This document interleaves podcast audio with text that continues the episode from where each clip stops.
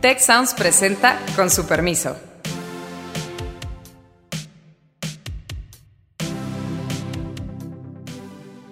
Con su permiso, yo soy Alejandro Poiré, muchas gracias por acompañarnos. Hoy vamos a hablar del PRIAN.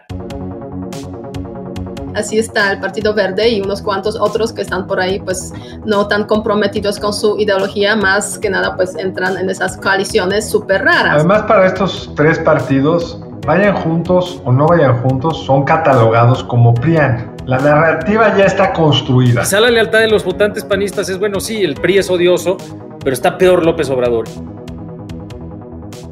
Qué bueno que nos acompaña. Eh, en esta ocasión no está con nosotros Héctor Villarreal, pero con Beata Boina y Carlos Elizondo vamos a analizar esta decisión histórica por parte del Partido Acción Nacional y del PRI de forjar una alianza pues prácticamente nacional de cara a las elecciones del 2021.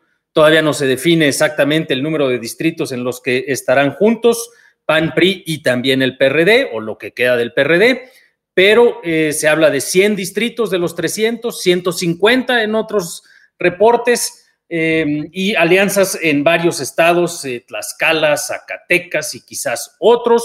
Todavía está por definirse algunos de los detalles, pero lo que es un hecho es que Acción Nacional ya dijo que sí a esta posibilidad y ha puesto en manos del presidente de su Comité Ejecutivo Nacional la negociación de esta alianza y eso ha traído consigo, además, pues la reacción en parte con sorna, quizá con molestia, pero ciertamente eh, muy eh, clara del presidente López Obrador, por un lado, y que también trajo consigo una respuesta del INE advirtiéndole que quizá no se debe de meter en temas electorales. Así es de que, pues está interesante esta decisión del PRI, del PAN, eh, el PRD realmente, pues prácticamente eh, eh, no es lo más relevante de esta decisión, pero pues no sé cómo la ven colegas, cómo, cómo evalúan esta decisión, el impacto en sistema de partidos, en preferencias, en oportunidades, etcétera. Adelante. Pues mi impresión, Alejandro, es que es una decisión muy mala, pero es mejor que cualquier otra. Es decir, la posibilidad real de competir contra una maquinaria como la de Morena, que además hace sus alianzas probablemente aún más contra natura. Tú recuerdas lo que decía el observador del verde, hoy es su amiguito más cercano. Entonces, si del otro lado andan jugando a las alianzas, si además el INE y el tribunal les dieron tres partiditos más para jugar al juego de que somos todos los amigos de la cuarta transformación, el juego de ir solitos cada uno por su lado, por supuesto respetaba su identidad, pero los iban a barrer en casi todos los distritos. Que no está ganada la fórmula esta, que tiene unos retos enormes hacia adelante, sin duda. Pero me parece que por la experiencia de partidos, movimientos como el de Morena AMLO, se requiere una unidad de la oposición para no ser simplemente aplastados. Sí, yo creo que sí, efectivamente hay muchos argumentos a favor y hay obviamente una gran cantidad también de argumentos en contra. O sea, el principal a favor es eso de, pues, em, ser un contrapeso fuerte, realmente fuerte, frente a Morena y frente al presidente, que aunque no debería, sí se mete en el tema electoral y pues es, digamos, la principal cara de esas elecciones, aunque en esas elecciones formalmente no participa. En ese sentido, pues se entiende que los partidos que solos tendrían pocas posibilidades de ganar, pues puedan eh, llegar a ese tipo de acuerdos y la verdad es que, bueno, es un acuerdo este, un poco raro porque es partido, digamos, de izquierda y partido de derecha. Ya si hablamos de, digamos, de las orientaciones, aunque aquí en México, pues no necesariamente esas orientaciones, digamos, ideológicas pues, están al 100 en todos los partidos. Entonces, un partido de derecha con un partido de izquierda se unen precisamente para este, hacer frente al partido del gobierno.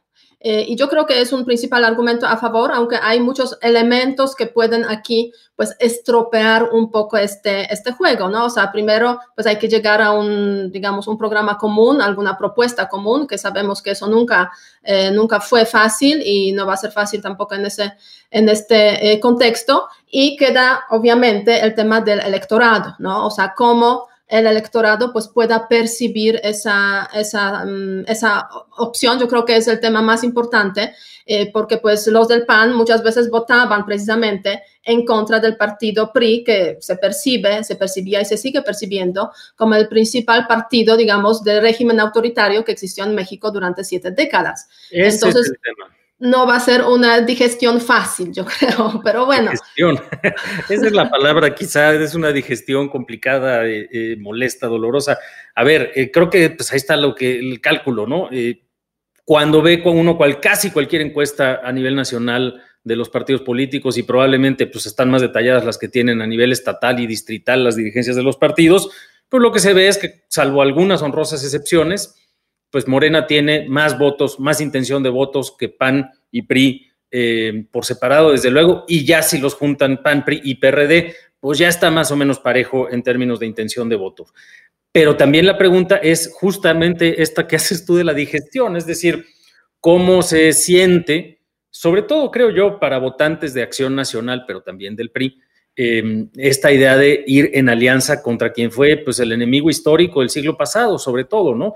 Y ni siquiera tanto en, base, en términos de, una base ideológica de izquierda a derecha, simplemente eh, pues el antipri como este símbolo de eh, el pasado autoritario, corrupto y, no solo del siglo pasado antidemocrático, también en buena medida del, siglo presente y del sexenio pasado. Pues entonces, em, eh, en fin, que no se nos olvide la campaña del 2018, la pugna brutal, eh, a veces hasta parecía más fuerte entre el gobierno y Ricardo Anaya, el candidato de Acción Nacional y el candidato del PRI, que, frente al observador. Entonces, sí hay una pregunta de comportamiento electoral no resuelta. Por supuesto que no está resuelta. Y ese es el, por eso es difícil la decisión.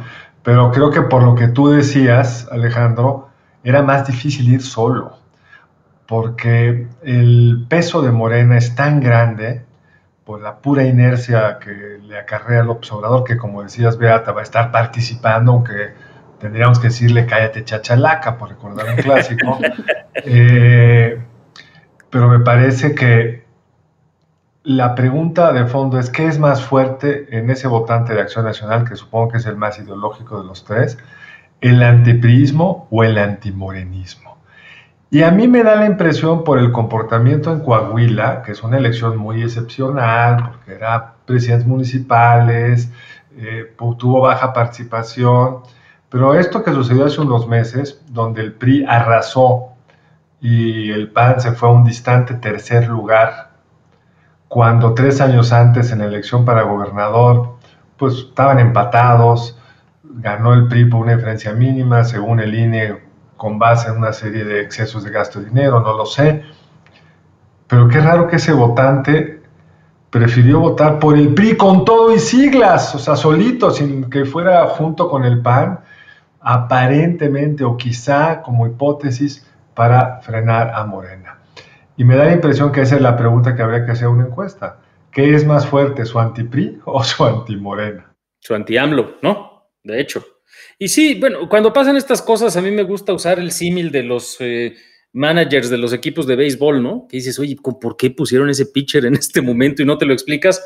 Pues algunos datos tienen, y sí se equivocan, ¿eh? También se equivocan, pero algunos datos hay, y creo que el dato que traes de Coahuila es importante, es decir, es em, quizá la lealtad de los votantes panistas, que también hay que decirlo, ya no son tantos en las encuestas, por lo menos. Pues es la verdad, ¿no? O sea, eh, ya no son tantos, ¿no? Quizá la lealtad de los votantes panistas es, bueno, sí, el PRI es odioso, pero está peor López Obrador y están apostando a ir coordinando ese gran frente que, pues de hecho, fue la gran batalla del 2018 durante la campaña, era cómo le hacían para coordinar los votantes independientes en contra de Andrés Manuel, pero lo hicieron a fregadazos, digamos, ¿no? Eh, y ahora es decir, bueno, vámonos poniendo de acuerdo, tratemos de evitar que esto vuelva a ocurrir, ¿no? Pero incluso por, por eso mismo uno podía entender esta alianza. ¿Cuál fue la lógica del presidente Peña y del PRI en la elección pasada?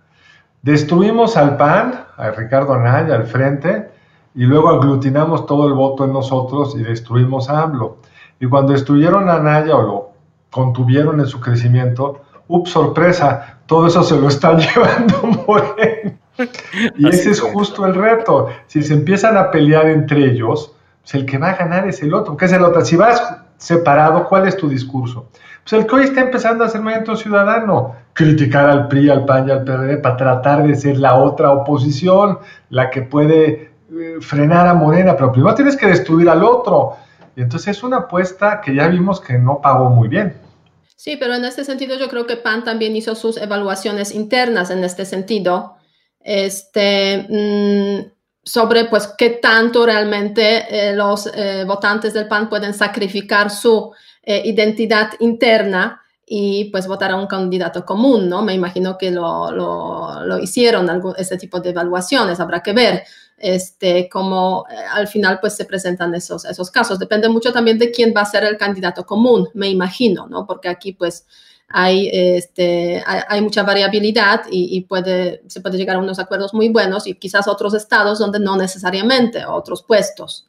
Ah, yo creo que esa va a ser la clave. ¿A quién escogen en qué lugar? Y esa es la negociación, por lo que no podemos dar ahorita números, nombres, cuántos distritos están en eso. Sí. Y el PRD en algunas, aunque parezca increíble, suma. Sí, claro. Quizá en, otros lugares, Michoacán se lo pueden arrebatar, porque es un, es un estado donde las preferencias políticas están muy muy pulverizadas. Entonces, si alguien logra hacer una coalición fuerte, a lo mejor frenan en Michoacán a Morena, incluso en algunas delegaciones de la Ciudad de México o, alcaldías, como se dice ahora, que es lo que son ahora.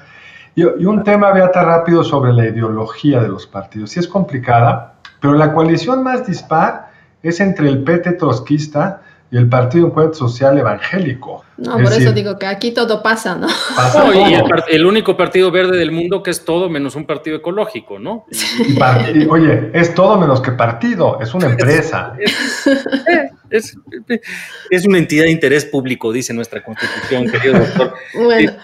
Esos pequeños partidos pues tienen su papel obviamente en el sistema de partidos políticos, son como partidos bisagras, ¿sabes? De los que, saben de, lo que, de los que depende básicamente si una coalición o un partido realmente puede funcionar políticamente hablando o no. Y pues hay que reconocer también ese papel que pues para los que gobiernan puede ser positivo, para los que pues lo observan no necesariamente, o para la oposición, ¿no? Pero pues ahí, así está el Partido Verde y unos cuantos otros que están por ahí pues no tan comprometidos con su ideología, más que nada pues entran en esas coaliciones este, súper raras, ¿no? Y, y, ya si hablamos de eso, pues también tendríamos que ver en Europa, como por ejemplo los partidos de centro izquierda, centro derecha, pues han conseguido formar gobiernos de coalición, que no es el caso de México porque es otro sistema obviamente presidencial frente al parlamentario en Europa en general, pero pues Alemania, un, país súper maduro con CDU y SPD, o sea, centro derecha y centro izquierda, juntos gobernando desde hace tiempo. No creo que se llegue a esos niveles en México, porque es este, de otra forma esa... Em, es, los sistemas políticos funcionan aquí un poco de otra forma, pero, pero bueno, vale la pena recordar que pues las coaliciones, alianzas sorprendentes aparentemente pues a veces pueden funcionar. Y además hay una cosa ahí que creo que hacen bien el PAN y el PRI en asumir. Eh, y es no hacerle tanto asco a la narrativa del presidente López Obrador del PRIAN. Es decir, sí es cierto que desde el punto de vista de coaliciones legislativas, eh, todo lo que está destruyendo hoy López Obrador, en buena medida se fue construyendo en gobiernos en los cuales el presidente era de uno de estos dos partidos y el principal partido político de oposición en la Cámara de Diputados y en el Senado era de otro partido. Y así se fueron construyendo unas instituciones, unas mucho mejores que otras, y una serie de políticas públicas, unas mucho mejores que otras, que está destruyendo por completo el gobierno actual. Entonces, pues en esa narrativa, ciertamente, pues por supuesto, el presidente y Morena la hacen desde la perspectiva más negativa posible pero pues también no tiene tanto sentido el seguir tratando de empujar una narrativa como si fueran dos partidos completamente dispares, completamente distintos, como si lo fueron en toda la posguerra y en todas las primeras décadas de la consolidación del sistema de partido hegemónico. Pues ya no es así. Y ciertamente creo que lo que es interesante es que esto sí nos, en fin, nos confirma una narrativa, pues eh, eh, de alguna manera, desde luego de una crisis del sistema de partidos, pero también, pues, en una de esas, de una crisis de la democracia en México, de un riesgo a la democracia en México, que creo que en parte es un poquito lo que justifica esta alianza también, de decir, pues nos va a barrer Morena, nos va a borrar del mapa y se va a consolidar un nuevo sistema de partido hegemónico, eh, o como le llaman los, los eh, apologistas del régimen, la hegemonía democrática, ¿no? Además, para estos tres partidos, vayan juntos o no vayan juntos, son catalogados como PRIAN. Exacto. de todas formas, la narrativa ya está construida. O sea, no tenían muchas alternativas. Entonces, en vez de pelearse entre ellos, mejor tratar de construir algo conjunto. Y yo creo que más allá del, que yo creo que es muy exitoso narrativa de que vamos a frenar los abusos de este presidente que ahora quiere lavar dinero a, a través del Banco Central, digamos, la reforma absurda esta que fue aprobada ahí en el Senado, exagero por supuesto la nota, pero se puede construir así como un argumento exagerado por parte de AMLO de lo que es el PRIAN, es un argumento exagerado por parte del PRIAN de lo que son Morena y sus aliados, pero incluso se puede construir algo propositivo, que yo creo que si a una parte importante de los mexicanos que serán su clientela electoral les preguntas, ¿tú prefieres ese país moderno, eh, que se inserte en el mundo de forma orgullosa, con un aeropuerto como el de Texcoco, o quieres estar refugiado en unas barracas en Santa Lucía donde no puedes llegar a la Ciudad de México porque no hay vialidades, ese tipo de construcción, creo que se puede hacer algo bastante más razonable de lo que nos quizás nos podemos imaginar hoy. Yo creo que casi todas, casi, casi todas las políticas eh, públicas del actual gobierno dan para alguna construcción muy, muy interesante, porque pues donde vemos, pues hay, eh, la verdad es que al menos tropiezos y en muchos sentidos pues fracasos y, hasta desastres, ¿no? El tema es que este, la narrativa hasta ahora pues la hemos visto como que muy floja, muy débil este, y muy poco convincente. Entonces sí, el gran reto yo creo que para para esa, esa, coalición es construir una narrativa basada precisamente en la oposición al, gobierno, eh, pero que vaya quizás también un poco más allá, o sea, proponiendo eh, un proyecto eh, del país, eso, moderno, innovador, y no es fácil, ¿no? No va a ser fácil porque la verdad es que también hay que reconocerlo que la sociedad mexicana pues es una sociedad muy dividida. Este, no todos los mensajes que quizás nosotros percibimos como los mensajes correctos, pues llegan a muchos grupos de la población. Entonces, en ese sentido, sí, identificar bien esos grupos, tipos de mensajes y captar a los electores que están, o sea, descontentos, porque hay un grupo amplísimo de los electores descontentos, los que han votado, digamos, eh, por el cambio, han votado a Morena en su momento, eh, y eso sería pues la gran, gran eh, tarea para los próximos meses. Como digo, no va a ser fácil, porque pues a veces esos partidos como que se meten también, se enredan en esos temas personalistas propios, ¿no? Y, creo que esa es la clave, para, para mí esa es la clave, que no sea solamente la narrativa anti-AMLO, sino que sea una narrativa sustantiva que vaya a las preocupaciones de las personas que han votado por López Obrador y le han sostenido relativamente alto en aprobación presidencial. Es decir, eh, ojalá lo logren. Lo que es un hecho es que hasta ahorita no han dado pie con bola. Pues en este momento el presidente está en una aprobación robusta. Viene además una etapa en donde probablemente lo hagan tan mal como han hecho todo lo que tiene que ver con el eh, sector salud, pero al final del día va a iniciar la vacunación en contra del COVID-19.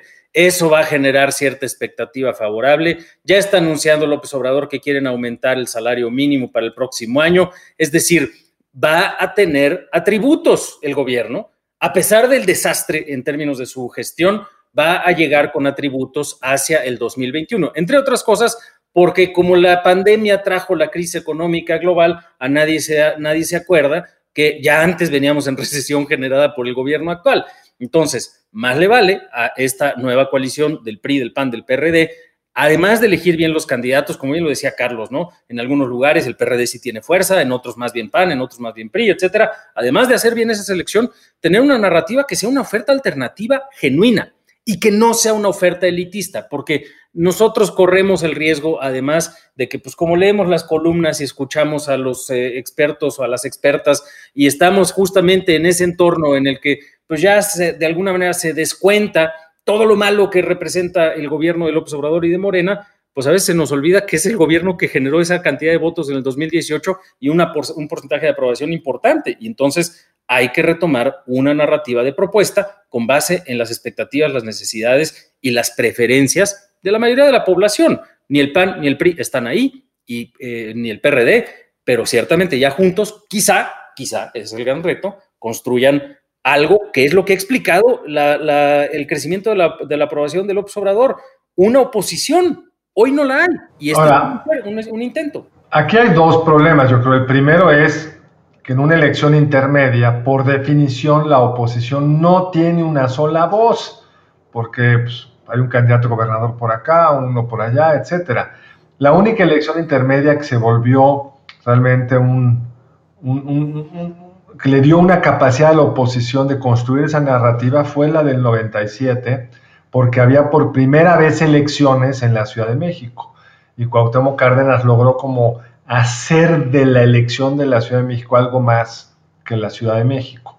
Es un retote que tiene la oposición, no tienen, digamos, gente bien definida.